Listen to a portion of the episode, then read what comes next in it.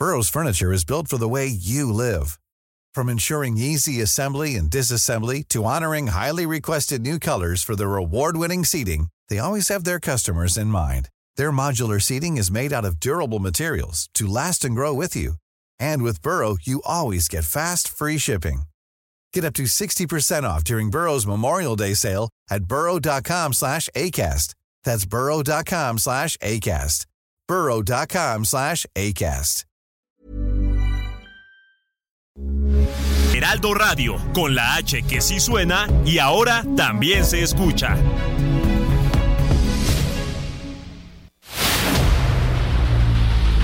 El dedo en la llaga.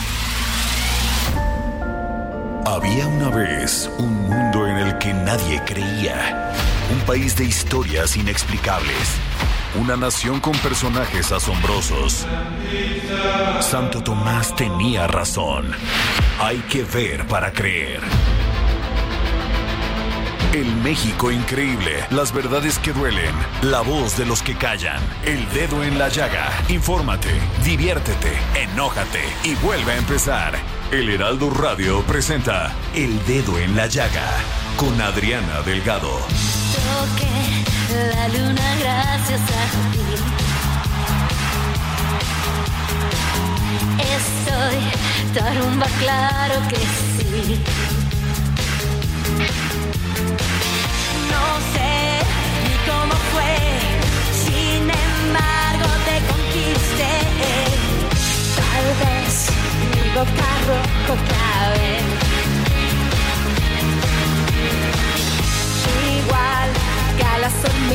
la piel. Fue quien te trajo aquí, limpio más que agua de abril sin pedir. Lo que todos piden mí, pisando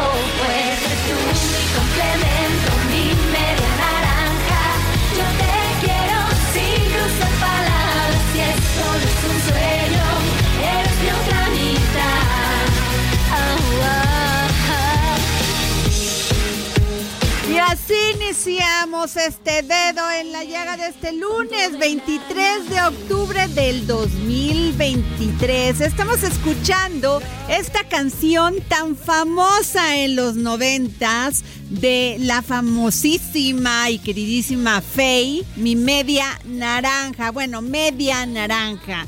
Esta es pues parte de los 90 Pop Tours en colaboración con Lixi, eh, Caló, OB7. ¿Usted se acuerda de esa canción, no, Pepe? La verdad, no, yo ver. estaba fuera del país en esa Ah, no época. estaba aquí. ¿Y No. qué andaba? ¿Dónde andaba? En Washington. ¿Y qué hacía ayer? Era corresponsal eh, en Washington. claro que sí lo sé, don Pepe, pues es usted un gran ¿Qué quiere que- periodista. Pero, es, ah, me- eh, pero el precio fue perderme de muchas cosas, incluyendo Entre algunas canciones. Estas canciones de, pues sí, los que tenemos así ya cuarentones, cincuentones, pues sí son parte de nuestra, Ah, no. de nuestra juventud, de Pues- las canciones que se tocaban en los antes no eran antros, antes eran discotecas o algo así, ¿no? Era- pero era- eran los lugares de reunión. Sí, eran lugares donde se la pasaba uno. ¿Y sabe qué, don Pepe? Yo me acuerdo que podías salir a las 3, 4 de la mañana y no había problema. No te estabas cuidando, o sea, no había tanta violencia como la hay ahora.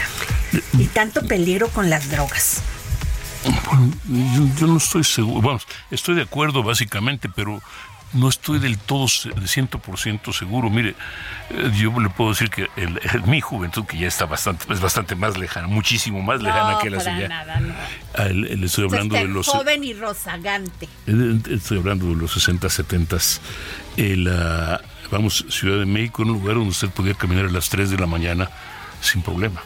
Y ahora, Y ahora, eh, pues digamos que todo aún en los sitios más tranquilos, o, o aparentemente más tranquilos, siempre está usted con, con Jesús en todo la y los senderos de luz que hay, y que bueno, se ha hecho buen trabajo en eso, muchas cámaras por todos lados.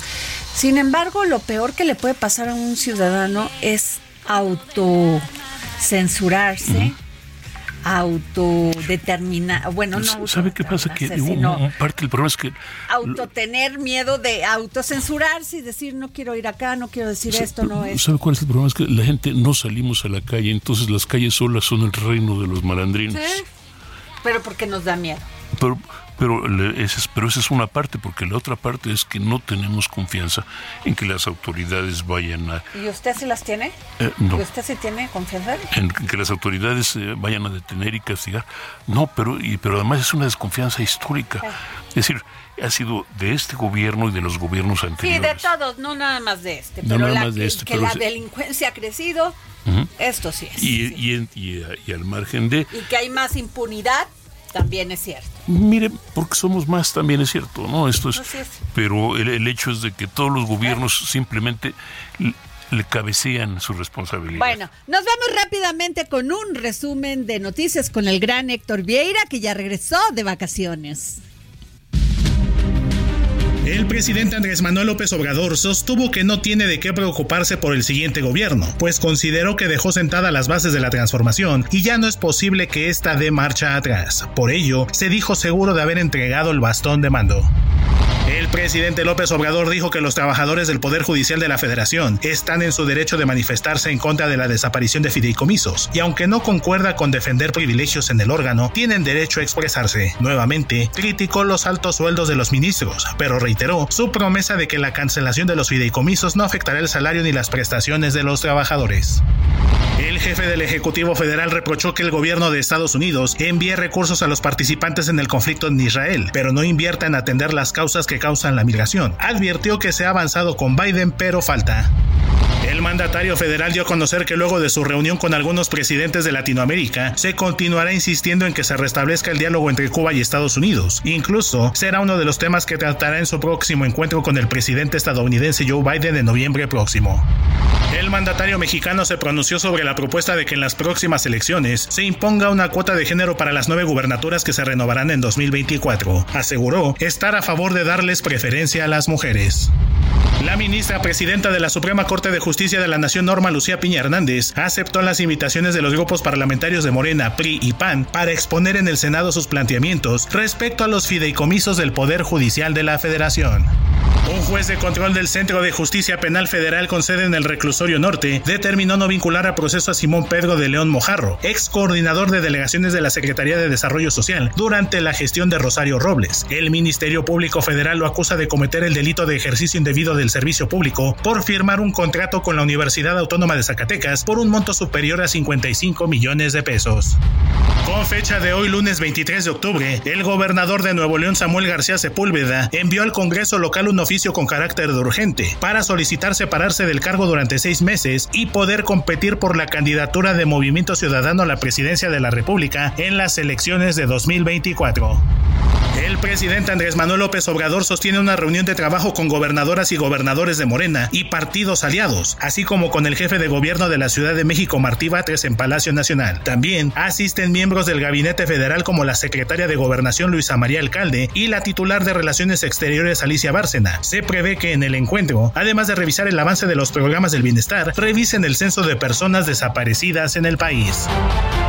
Y regresamos aquí al dedo. En la llega son las 3 de la tarde con 8 minutos y ya tengo en la línea a José Ureña, periodista y autor de la columna Teléfono Rojo. Pepe. Samuel García, gobernador de Nuevo León, solicitó al Congreso de Nuevo León licencia para presentarse a las elecciones presidenciales del 2024. Había dicho que no, que se iba a quedar en Nuevo León y que les iba a cumplir a los nuevos leoenses. Leoneses, neoleoneses. leoneses. Perdón, ah, tiene usted razón, don Pepe, pues no les cumplió, se va. Se va para competir. Pero por con seis meses, el permiso es por seis Por meses. Eso, don Pepe, pero pues no va a quedarse, Pepe Ureña. ¿Qué tal? Muy buenas tardes a todos, a, a ti, Adriana, al tocayo Pepe y al auditorio, por supuesto. ¿Cómo? A ver, Pepe, ¿cómo ves esto? Porque había dicho Samuel García que no se iba, que sí no, que no sí, y ya le cebó todo su, todo su, toda la aspiración a Marcelo Ebrat. Bueno, mira, este, yo creo que no, el panorama no está completo todavía, nos falta mucho por ver las cosas. Este, Evidentemente la costumbre de nuestros políticos es ir tras el poder este, y escalar posiciones. Recordemos que en el 2002, 2003, 2004, 2005 nos decían a mí que me den por muerto. Este, y ahora estamos en una situación en la que Samuel este, durante mucho tiempo repitió la frase de que se quedaría los seis años, pero al final, justamente quien decía a mí que me den por muerto, este, lo, postuló como prospecto de Movimiento Ciudadano. La palabra de inmediato vino este, a gastar dinero en redes sociales, en, televisión, en radio, en muchísimos este, medios de comunicación, y ahí, ahí está el resultado. Eh, eh, falta, falta mucho por ver, decía, porque el Congreso está compuesto mayoritariamente por panistas y priistas. Eh, son, originalmente eran 14 priistas y 14 pin- panistas. Ahorita ya no, ahorita hay 14 del PAN, 13 del PRI, 11 de Movimiento Ciudadano, 2 de Morena, uno del Verde y uno sin partido. ¿Qué significa esto? Que los momios están a favor del PAN y PRI. Ellos tendrían 27 puntos y Samuel necesita 22 votos para que le den la licencia. De- en principio parece que no, que no se la darían. Yo platiqué este, con dos diputadas, una panista y otra priista, doy los nombres, Perla Villarreal y Jessica Martínez, y ellas dicen que hay una posición firme. Si él se va de manera definitiva, le darían la licencia. De lo contrario, no se la otorgarían. Es el acuerdo entre PAN, entre las bancadas de PRI y el PAN. Él ha pedido seis meses. ¿Por qué seis meses? Pues porque en ese tiempo se va, hace campaña y regresa, sabe que no va a ganar, que no tiene ninguna posibilidad de ganar, pero finalmente le dará el gusto a su gran amigo, el presidente de la República. Ese es el panorama, pero también hay un asunto muy grave que está pasando en el Congreso. Hay una persecución terrible en contra de los diputados. Durante el primer año, fue él, él resultó electo en el 21. El primer año de 21-22 este, no hubo ningún problema, pero luego comenzaron las dificultades. ¿Y cómo ha sido? Pues con amenazas, ha perseguido a familiares y a diputados, los ha ofrecido dinero, específicamente a Perla Villarreal le ofreció primero 15 millones de manera directa y luego le mandó un propio en versión de Perla Villarreal, le ofreció 20 millones a cambio de que aceptara un cargo en la administración pública porque su suplente ya estaba contratada para, para servir a MC. Esa es la denuncia que ellos tienen. Han pasado otras situaciones muy raras. Mira, por ejemplo, una priista, Atina Vargas, está en el TIF. Este, Fernando Aldama er- era del PAN y también ya tiene posición. Han pasado otras cosas anómalas, las, las- la menciono. El director jurídico del Congreso, Ricardo Flores Suárez, fue asesinado en una cancha de fútbol el 30 de julio pasado. En fin, son muchas cosas que están pasando anómalas en ese estado donde hay una confrontación abierta entre el gobernador y el poder legislativo. ¿Qué va a pasar? En condiciones en condiciones normales pareciera que van a cumplir su promesa los panistas y los priistas de no otorgar la licencia si no es si no es eh, de eh, indefinida ya de por lo por lo que resta de la administración.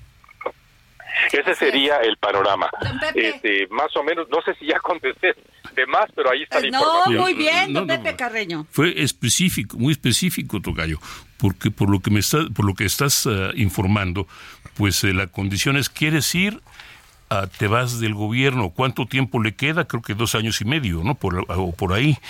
El, ah, y hasta la pregunta, septiembre del 24. sí, Ah, pero dije mal, hasta septiembre del 27, tres, tres, casi tres y medio, sí. sí. Ahora eh, la, la pregunta es, ¿esto ayuda o no a Marcelo? Porque al que Dante presentó hoy como la etapa, la, la, la opción de fuera del partido. La, la- la opción es externa. Bien. A ver, la información que hay es información directa de, eh, inclusive yo hablé con Dante Delgado, es que sí estaba el ofrecimiento, que sí estaba ya las negociaciones muy, avan- negociaciones muy avanzadas para irse. Hablé con colaboradores porque el fin de semana, el, jueves, eh, si, no, tengo mal la fecha, se fue Marcelo a Europa, a Roma directamente. Sí, anda por las Romas y por las Ah, Italias y por sí, las la- Florencias. la Dolce- la- La la Dolce Dolce Vita, Vita, sí. Así es. Oye, entonces se fue Marcelo, este, no, hoy él ya le dijo a sus colaboradores, esto también lo acabo de reportear, que no habrá respuesta de su parte, lo tomó en frío, le sorprendió porque él estaba, eh, había hablado con Dante de que entre el 3 y el 4 comenzarían a analizar las posibilidades y quizás se haría el anuncio y él renunciaría a Morena. Esa sería la primera parte, pero luego pidió él hasta entre el 6 y el 7, que es su regreso de Europa, para hacer el anuncio. La aparición de Samuel García eh, cambia mucho las cosas. ¿Qué sucedería en estos casos? Que seguirán las negociaciones y no olvidemos al final de cuentas el objetivo ulterior de Dante Delgado, la rentabilidad política. ¿Quién le reditúa más? ¿Samuel García o Marcelo Ebrard? Un estudio interno, una encuesta que hizo Morena y de la cual le entregaron este o se la comunicaron a Marcelo es 40 pues, afectaría a 40% de simpatizantes de Morena, de la gente que se supone apoyaría a, lo apoyaría él, se iría con él en caso que fuera la aventura de EDC. Y en el caso de Xochitl Galvez, la abandonaría 60% de los simpatizantes. A mí no me queda claro si que no me imagino que se vaya el 40% de los morenistas eh, y 60% de los opositores. Pero bueno, eso dice la encuesta, esa es la que ellos tienen, es la que están analizando. Eh, con Samuel García cambiarían mucho los momios. ¿En qué medida? Por supuesto que no tiene la personalidad ni la presencia de Marcelo Ebrard. Tampoco tendría el aparato de difusión que tiene Marcelo, aunque eso sí, ya gastó mucho en, en publicidad Samuel y seguramente le, le daría réditos importantes. Pero se quedaría sin gubernatura, porque re- realmente, como tú dijiste, Sí, no- le dan permiso. es decir, realmente, como tú dijiste, no tiene, no tiene a, vamos, no, no, no, se quedaría literalmente fuera, no tiene posibilidades de ganar la presidencia, se quedaría fuera de, fuera de ¿Quién gobierno. sabe, don Pepe? Y ah, bueno, pues, ser- esa sería, esa no sería una chica, sería una chiquitísima política. Sí, sí hay, sí, sí, no le son favorables las condiciones, eso es lo primero. Eh, no le son en el Congreso, no le son en las condiciones que le darían la licencia y tampoco lo serían en materia electoral. Es cierto que él como candidato a gobernador tuvo una tuvo un, un- un gran despegue porque tuvo el impulso del Grupo Monterrey, eso ya es sabido, inclusive hay declaraciones de empresarios, esa es una parte. La otra es que eh, hizo un trabajo muy, pero muy importante, muy importante con su esposa Mariana en redes sociales, y eso le acarrió jóvenes votantes. Pero también hay un, hay un dato que él tiene en sus encuestas. Los, eh, eh, los jóvenes se le han ido, ya no, ya no simpatizan con él y por eso su popularidad ha ido muy a la, muy a la baja. En esas condiciones, evidentemente no está en el, menor, en el mejor escenario para, para su futuro y la otra parte es qué harían PAN y PRI. ¿Le, darí- le dejarían la gubernatura a Movimiento Ciudadano? La cortesía política diría que sí. Ha sucedido en otras condiciones, cuando alguien se ha muerto, por ejemplo, cuando ha pasado en Colima, pero aquí no sabríamos qué haría PAN y PRI. Pues muchas gracias, querido Pepe Ureña, gran periodista y autor de la columna Teléfono Rojo, de televisión, de radio. Gracias, José Ureña. Muchas gracias, pásenla bien. Saludos Gracias. a todos. Y bueno, ya tengo en la línea también a Sebastián Ramírez, dirigente de Morena en la Ciudad de México. Sebastián, muy buenas tardes. Hola, ¿qué tal? Mucho gusto. Buenas tardes. Oye, Sebastián, pues ¿cómo va este proceso interno de selección del coordinador de los comités de defensa de la Cuarta Transformación en la Ciudad de México? Se están calentando los ánimos ahí, Sebastián. Bueno, pues nosotros estamos muy contentos porque este ha sido un proceso ejemplar, que la sociedad debata quién nos debe de representar. Entonces, esto es un ejemplo de, de un proceso democrático, abierto, que le ayuda a la salud democrática del país. Entonces, nosotros nos sentimos muy, muy entusiasmados y muy, muy contentos. Eh, Sebastián, este, eh, al de último momento se inscribieron más, este, como es el diputado Torruco, pues Clara, Clara Brugada anda con todo, Omar García Harfuch, ya veo muchos espectacular. También cuando dijeron ustedes que no iban a, a- a hacer este, este tipo de gasto, los precandidatos, bueno, no precandidatos, estos, este, pues quienes aspiran a ser coordinador, y vemos muchos espectaculares. ¿Qué ¿Quién pasó ahí? Pues nosotros eh, les hemos hecho un llamado. Esto es un proceso que, que apuesta mucho por la autorregulación de los compañeros. También ellos han hecho importantes deslindes porque pues luego hay algunos que por andar quedando bien Ah, se ponen a hacer cosas que pues no le ayudan a, a sus propios preferidos. Ujú. Entonces, eh, yo he platicado con todos, todos están cuidando mucho el proceso, quieren que salgamos juntos, que salgamos unidos y además pues estamos contentos porque no va a haber imposiciones como en la oposición. Oye, Sebastián, eh, vimos un desplegado a favor de Clara Brugada hace unos días de las personas, bueno, que siempre han militado en la izquierda y ahora en Morena. Eh, ¿Tú qué piensas? Pues como te digo, es un proceso abierto y a mí me alegra que, que la sociedad se exprese. Y todos nuestros los aspirantes han recibido respaldo de distintos sectores de la sociedad. Entonces eso es positivo porque habla de la pluralidad y la diversidad de Morena y que Morena está formando parte del debate de la sociedad. O sea, este proceso no solo es de los militantes, es de todo el pueblo, toda la gente va a decidir. Oye, Sebastián, y, y esta pregunta, me imagino que tú has visto pendones en toda la, en toda, este, ciertas demarcaciones, ciertas delegaciones. ¿Qué piensas de eso? Invitando como al decía, hay- y todo esto. No solamente de Morena, también de, también de la oposición.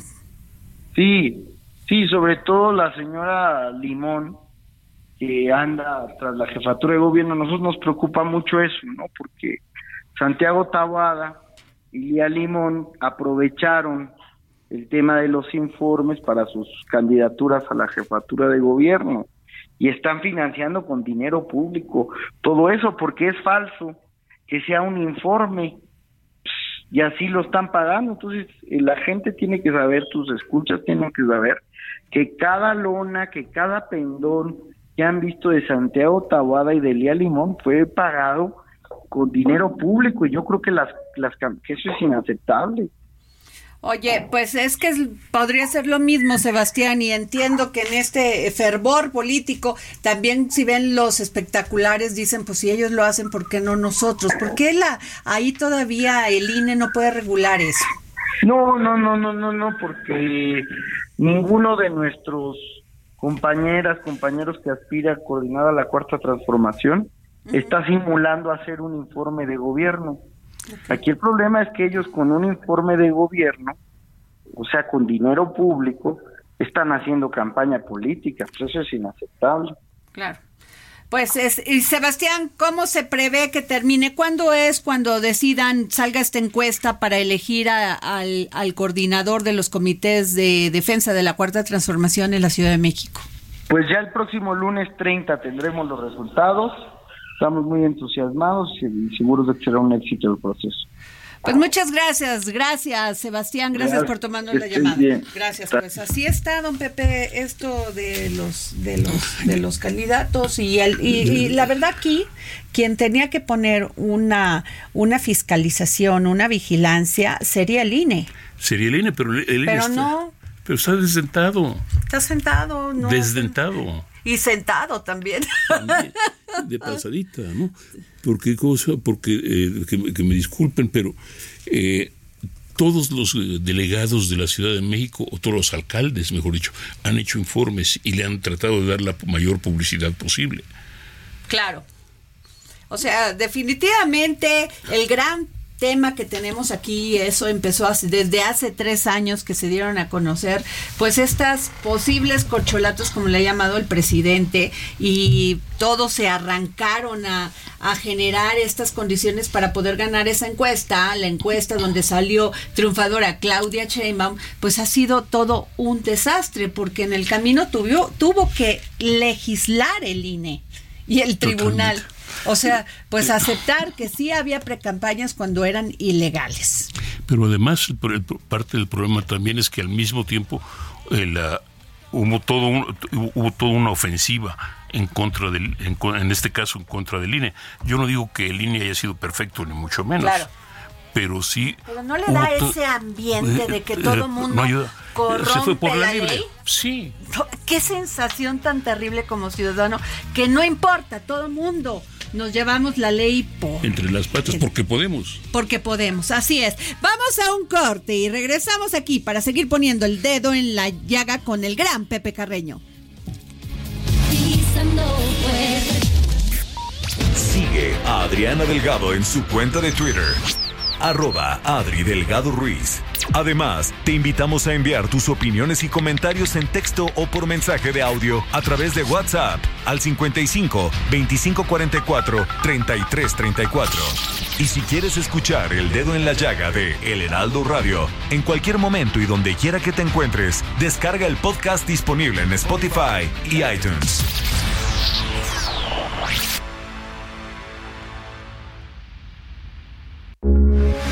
Heraldo Radio. It's that time of the year. Your vacation is coming up. You can already hear the beach waves, feel the warm breeze, relax, and think about work. You really, really want it all to work out while you're away. Monday.com gives you and the team that peace of mind. When all work is on one platform and everyone's in sync, things just flow wherever you are. Tap the banner to go to Monday.com.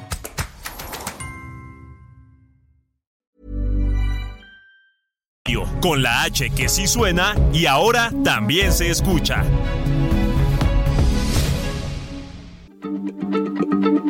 Heraldo Radio, la H se lee, se comparte, se ve y ahora también se escucha.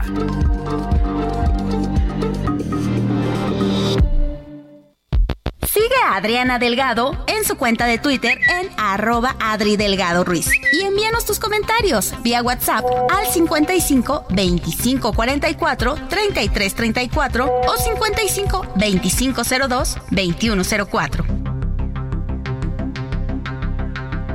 Adriana Delgado entrevista en exclusiva al historiador, filósofo y escritor Luis Ignacio Sáez Chávez. Doctor, ¿qué es la libertad? Digamos que la, la libertad es una y mil cosas y depende de cómo la designamos, eh, desde el lenguaje, desde la Weltanschauung, desde la forma de ser de los intérpretes. Yo me adscribo a la, a la definición que da Baruch Spinoza, ¿no? que es la libertad es la conciencia de la necesidad. De modo tal que la libertad no es el, ah, el apetito libérrimo en su decurso por cumplirse y por saciarse. No es ese movimiento hacia, hacia eso que llamaban en, en- en el bajo medioevo refocilarse, sino es, eh, digamos, hacia el deseo. El deseo no tiene que ver con el apetito, el deseo tiene que ver con la razón. Y la razón y el deseo son, digamos, los puntales que eh, envuelven y protegen la necesidad. Y estar consciente de la necesidad, eso es ser libre. Eso es conocer nuestro límite y conocer nuestra posibilidad. De eso se trata. Jueves, 10.30 de la noche.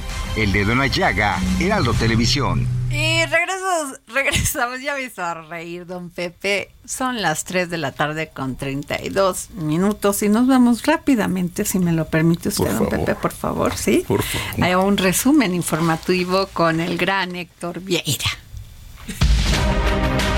Un juez de distrito en Jalapa, Veracruz, giró orden de aprehensión en contra de siete exfuncionarios de Javier Duarte por su presunta responsabilidad en el delito de peculado cometido en 2013. De acuerdo con la Fiscalía General de la República, los ex servidores públicos señalados de peculado habrían realizado transferencias irregulares por más de mil millones de pesos a cuentas aperturadas por la Secretaría de Finanzas y Planeación del Gobierno de Veracruz.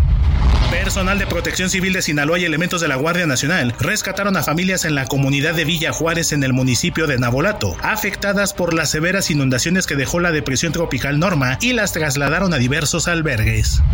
Cerca de 30 jóvenes que acudieron a un concierto de rock en español en Jardines de México en Cuernavaca, Morelos, fueron víctimas de la delincuencia, ya que les abrieron sus automóviles mientras ellos disfrutaban del espectáculo y les robaron computadoras, maletas y otras pertenencias de valor que dejaron al interior de las unidades, informaron fuentes policíacas. En Tapachula, Chiapas, migrantes haitianos ingresaron nuevamente por la fuerza las oficinas provisionales de la Comisión Mexicana de Ayuda a Refugiados en aquella ciudad, dejando como saldo dos detenidos y al menos siete lesionados.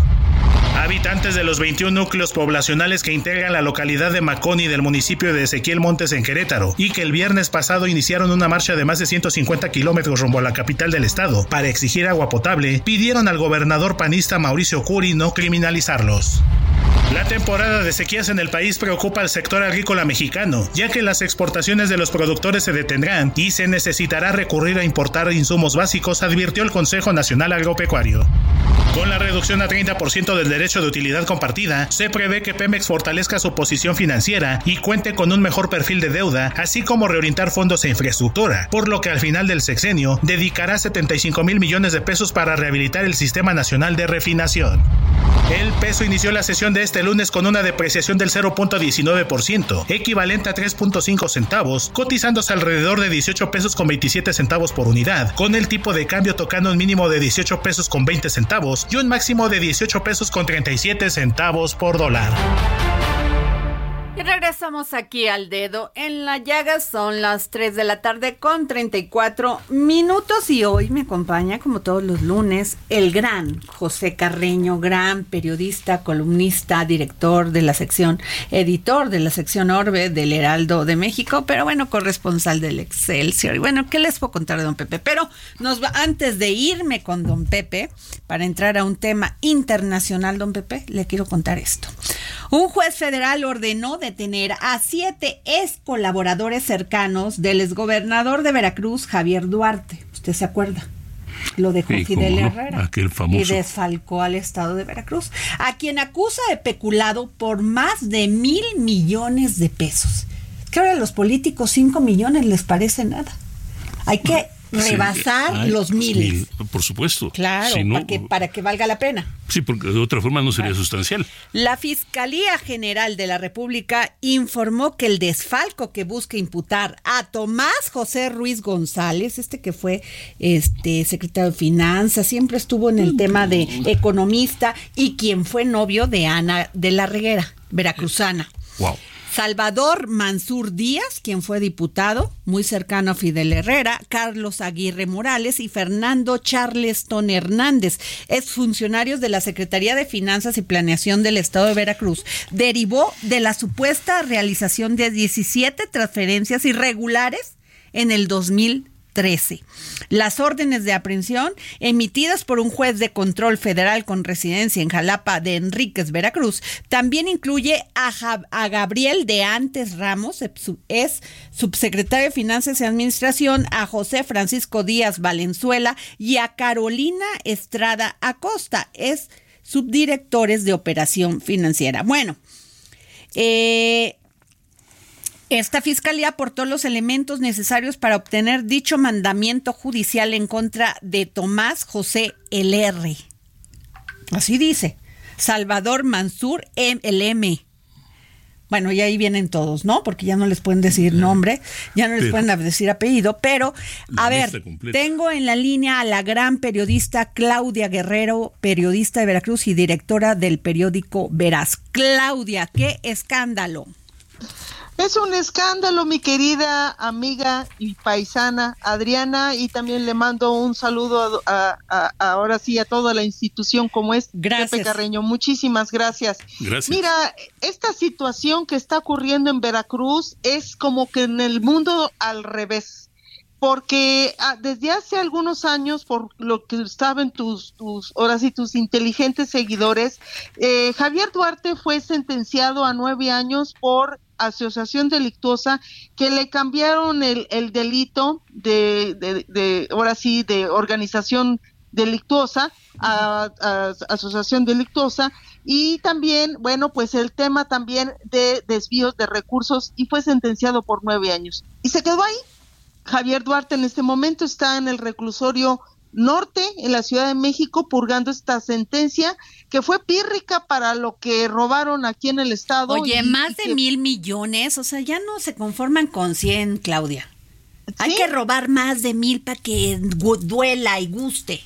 Y a mí se me hace que es poco, mi querida Adriana. Es poco porque tan solo en, un en una sola secretaría, como fue la de, sa- de salud, ahí robaron muchísimo dinero. Pero te quiero comentar que esto, como que aquí los veracruzanos lo estamos tomando como un chiste.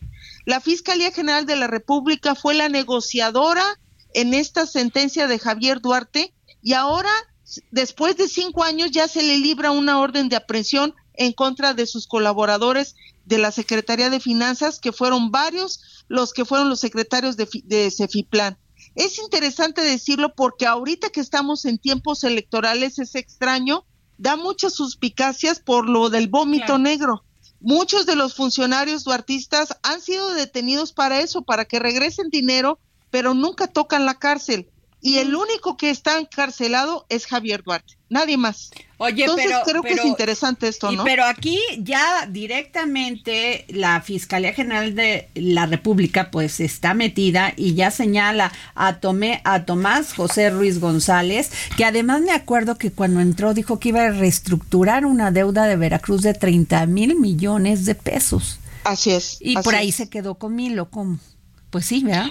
Es que la verdad lo que hacían con los recursos, como había un desastre financiero y administrativo, los recursos etiquetados los metían en una eh, licuadora, así literalmente, y, y los dispersaban a conveniencia o para enriquecerse ellos mismos, y estos pues tenían un, un fin, un lugar a donde tenían que llegar y nunca se pagó o nunca se hicieron efectivos estos recursos. Entonces yo creo que como que da mucha suspicacia que antes la negociación con Javier Duarte sobre estos desvíos de recursos se hizo en una transacción y se les sentenció a nueve años y ahora a estos mismos siete funcionarios siento que van a hacer lo mismo. Van a, va a haber una negociación ahí por abajo del agua y van a, van a, este, a negociar estos funcionarios y nunca van a tocar la cárcel y es lo que quiere la Fiscalía General de la República. Rápidamente, don Pepe, le quiero hacer esta pregunta y le dejo a Claudia Guerrero para que usted,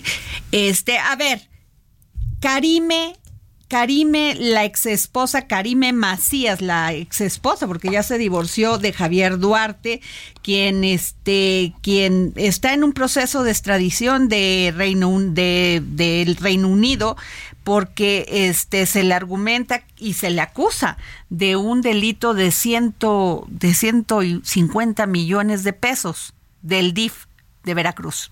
Así es, paisana. Eh, Karime Macías se divorció de Javier Duarte en una estrategia de salvar el dinero que robaron al Estado. Por eso fue una estrategia del divorcio. Además, esta extradición ha tardado mucho. Yo no sé por qué no la han traído si ella ya perdió todas las instancias legales y ella ya tiene que ser extraditada. Pero bueno, a lo mejor es el plan B para utilizarla como distractor en estas elecciones que O, vienen o- del o moneda de 2024. cambio. O moneda de cambio. Pero moneda de cambio, ¿para qué? Para O que recuperar salga, dinero. que se que metan a Tomás Ruiz y a todo y a Salvador Mansur, que era gente muy cercana, eran personas muy cercanas a Javier Duarte y que dejen sol, ya dejen en paz a Karime Macías, digo, es una hipótesis. Pero, pero también recordemos que los duartistas apoyaron a Morena en la elección de, de aquí del 2018 Ah. y creo que ahorita es lo que quieren nuevamente que los duartistas paguen la elección de algunos candidatos, entre ellos Rocío en Dinero tienen, ¿Los duartistas o Morena? no los duartistas o no. Sí, dinero Pues tienen tienen porque robaron a cántaros, la verdad. Robaron mucho dinero. Don Pepe. Entonces, ahora, eh, pero esto sería un uso muy curioso del Poder Judicial, por decirlo de una manera, ¿no?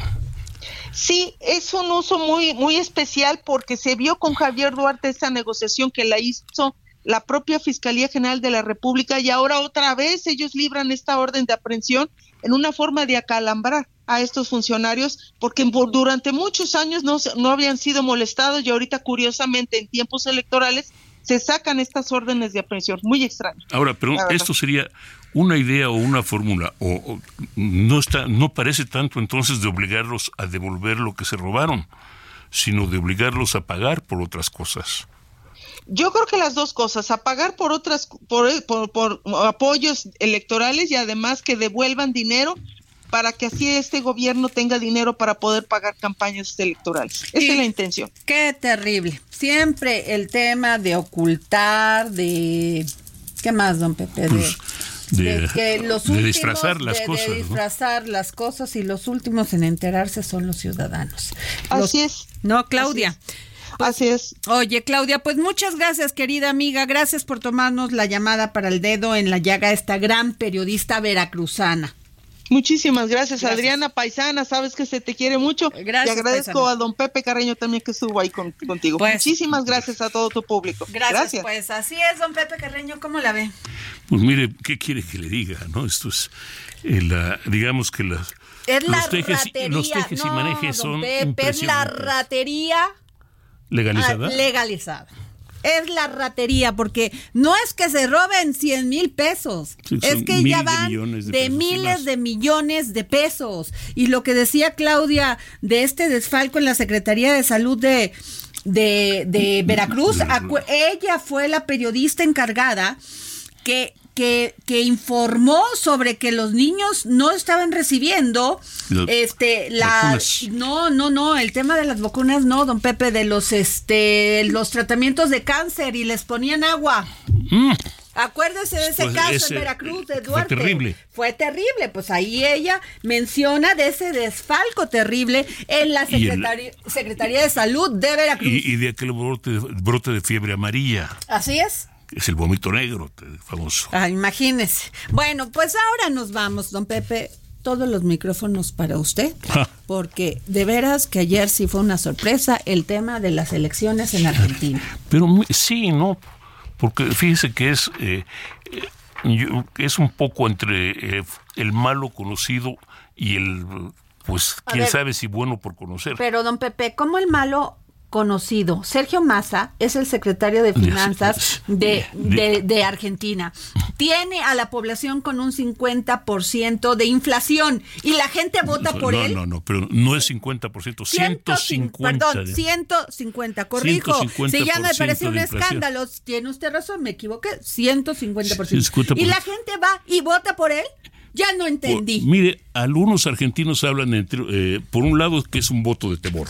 ¿Cómo de temor, don Pepe? Eh, déjeme explicar, déjeme explicar. Primero, el, el rival, el principal rival es, es, eh, Milei, Ser- eh, Javier Milei, que es un economista que tiene muy poca experiencia como econo- eh, con temas de gobierno, tiene tres o cuatro años como diputado, es un tipo de derecha o de ultraderecha, si lo quiere decir de esa manera, ultraliberal, que ha hablado de... Durísimo dola- con el Papa, durísimo, que, que ha hablado, argentino. ha hablado de dolarizar la economía Exacto. argentina, ha hablado de reducir el, el gobierno argentino, el, el aparato de gobierno argentino al, al mínimo posible, eh, es, y de reducir, entre otras cosas, los programas de ayuda social. Pero más del 50% de los argentinos depende de una forma o de- en mayor o menor grado de programas de ayuda social del Estado. Claro, pues porque los políticos han encargado de destrozar económica, financieramente ese país. Y sí, nada más le voy a dar un dato. Tienen más de 180 programas de asistencia social. ¿Le suena conocido? ¿Eh? ¿Le suena conocido? Eh, no quisiera mencionar, no quisiera decir, no, país de pero Centroamérica o de Venezuela. Eh, Venezuela por- sí lo podemos mencionar. pues, podemos mencionarlo. ¿no? Bueno. Estamos sobre- es- tienen más de 180 Cuba. programas. También lo podemos mencionar. Cuba podemos mencionar también. Nicaragua. Des- absolutamente. Bueno, ok. Bueno, no, no mencionamos más, no, no, su- no subamos más al se Más de está 180 poniendo bueno. más de 180 programas de asistencia social. Tiene eh, las reservas estatales de Argentina. Es decir, México tiene ahorita una reserva de Estado, el- la reserva monetaria de México que garantizan el peso y todo eso, de más de 160 mil o 170 mil millones de dólares. Las reservas estatales de Argentina no llegan a 5 mil. Increíble. Entonces estamos hablando, sí, efectivamente, de un país técnicamente quebrado en más de un sentido. Están negociando con el Fondo Monetario Internacional, pero obviamente el Fondo Monetario Internacional los tiene, eh, pone una serie de condiciones, incluso, un, eh, incluso la austeridad, es lo que negoció Massa.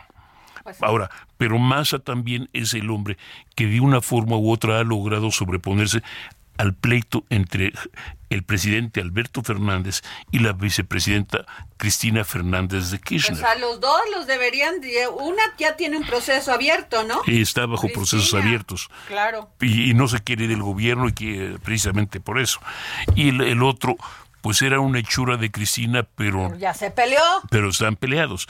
Entonces, ahorita en Argentina ya no se sabe, en realidad mandaría, teóricamente mandaría Cristina Fernández, porque los kirchneristas conservan mucho del poder. Bueno, Massa dice, quiero decirles que mi compromiso es construir más Argentina y más argentinidad, y no menos. No, bueno, va a mire. llevar a los argentinos a 300% de Mire, inflación. 52% de los argentinos dependen, del, Bueno, de- dependen del programa social. Y, y Milei dice, el otro que es conservador de derecha, dice, dos tercios de los argentinos votaron por un cambio, o sea, por él. Votó una alternativa a este gobierno de delincuentes que quieren hipotecar nuestro futuro para permanecer en el poder. Ah, Pero so- solo que, como le digo, es un, fue un clavado, eh, literalmente mi ley es un clavado a lo desconocido. ¿Y usted qué, a ver, usted no prefiere a veces nuevo y conocí, por conocer? Pues eh, los votantes de Argentina parece, parece que dicen otra cosa, porque contra lo que todo el mundo esperaba, ¿Cómo quieren votar por el que los llevó a ese porcentaje de inflación? porque por, por lo menos es el mal conocido, se aferran a lo conocido. Mi ley es un, es un, es, es, es un salto al aire sin, sin red. Peor todavía, nadie sabe con quién y cómo va a gobernar mi ley. Mi ley no tiene aliados en el Congreso, no tiene aliados entre los Pero gobernadores. luego aprenden a ser políticos, don Pepe. No me diga que todos los que han llegado aquí en, las, en México a ser gobernadores, diputados, senadores, eran políticos con carrera política. Ni siquiera habían No. sido funcionarios. No, pero tenían aliados ¿Pero dentro qué del esta- tenían aliados, en el, aparato. ¿Cuándo? Mire, como por ejemplo, Fox. Eh, Fox era muy cuestionable en muchas cosas, pero mal que bien tenía el Partido de Acción Pero Nacional y a un núcleo el- de. Pero habían de militado gente. en el PAN durante años con, junto un con de- Maquillo, junto con todos estos. el- el- el- eh, hemos tenido presidentes, eh, tenemos presidentes que no que, que han acumulado experiencia a- a- literalmente pues casi por accidente o, a- o, de manera esporádica. El, pre- el- actual presidente no solo fue este gobernador de la Ciudad de México tres años, luego dejó de serlo, fuera su único puesto público o su único puesto en la dirección y lo, lo y fue electo presidente pero y un tenía un movimiento. Pero nada, Pero- ahora él desconfía de todos, ¿eh? Está bien, Él pero tenía, pero ese movimiento, pero ese movimiento, ese movimiento tenía un núcleo de gente, tiene núcleos de gente, algunos muy capaces, muchos muy incapaces, pero tenía un núcleo de gente con el que trabajar. Sí, a ver, ¿Con qué va a trabajar mi ley? Andrés López Obrador, la verdad.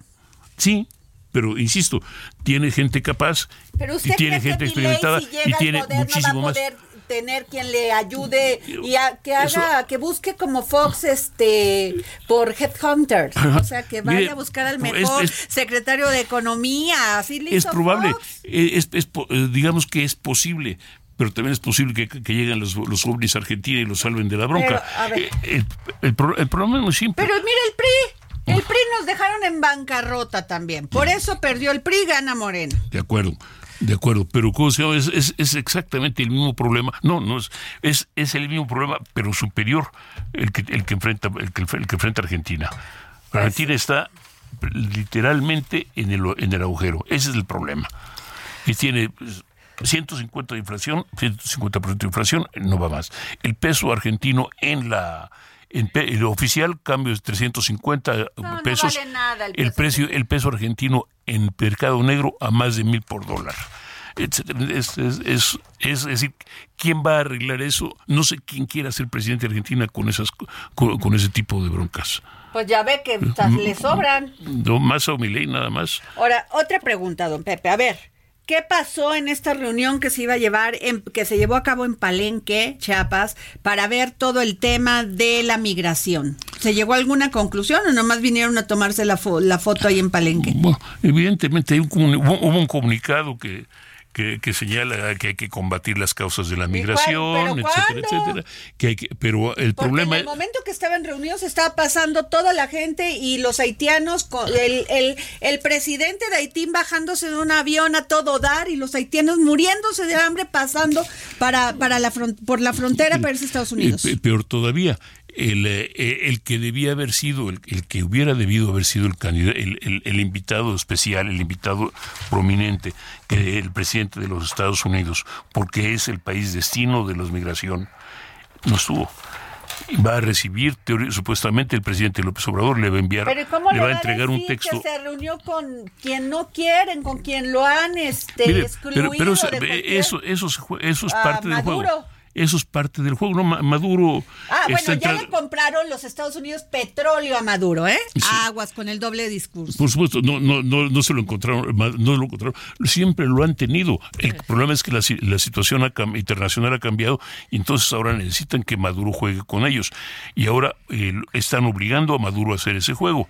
Maduro está de repente trata- em- empezando a ser cooperativo con, eh, con- con el tema del petróleo, cooperativo con el tema de las elecciones abiertas, cooperativo Ay, en el no, ese- todo ese es- tipo de cosas. qué En la- cosa. Cuba misma está, el, el gobierno cubano mismo está empezando a ser cooperativo en ciertas cosas.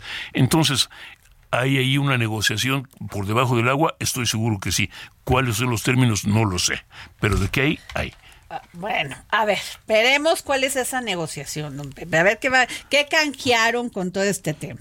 Pero lo vamos a Pero ver. mire, ahora, nada más déjeme decir A ver, una cosa. El problema es eh, que en Estados Unidos, en la situación política interna, no va a llegar a ningún lado. Pues sí. Bueno, a ver, le cuento porque hoy sacamos una encuesta con- eh, del Heraldo Media Group, del Heraldo Impreso, junto con Poligrama. Y arriba es, de Morelos, arriba está Rabindranath Salazar con un 26.1%. Luego le sigue Margarita González, 24.9%, quien fue la directora de la lotería. Y Víctor Mercado con un 22.2% para esta encuesta para ver quién va a ser el gobernador, el candidato de los comités de defensa de la cuatro, cuarta transformación. Ya me voy, ya me, ya me apresuraron. Hasta luego, nos escuchamos mañana. El Heraldo Radio presentó El Dedo en la Llaga con Adriana Delgado.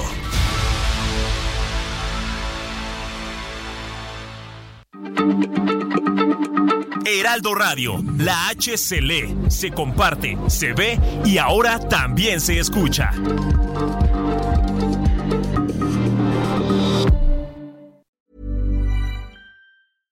Even when we're on a budget, we still deserve nice things.